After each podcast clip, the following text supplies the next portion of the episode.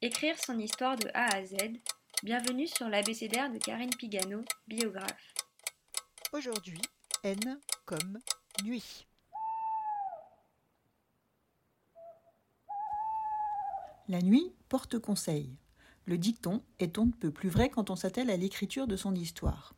Car, je l'ai très souvent constaté, penser à son livre au moment de s'endormir est un excellent exercice. Il favorise l'éclosion des souvenirs, l'émergence d'idées, d'organisation de ses textes, de présentation de son livre. À vrai dire, ce n'est souvent même pas la peine d'y penser volontairement, tant un projet d'écriture autobiographique devient vite, comme on dit en informatique, une tâche de fond pour votre esprit. En clair, tout au long de son écriture, son livre, plus ou moins consciemment, on y pense en permanence. Tout nous y ramène.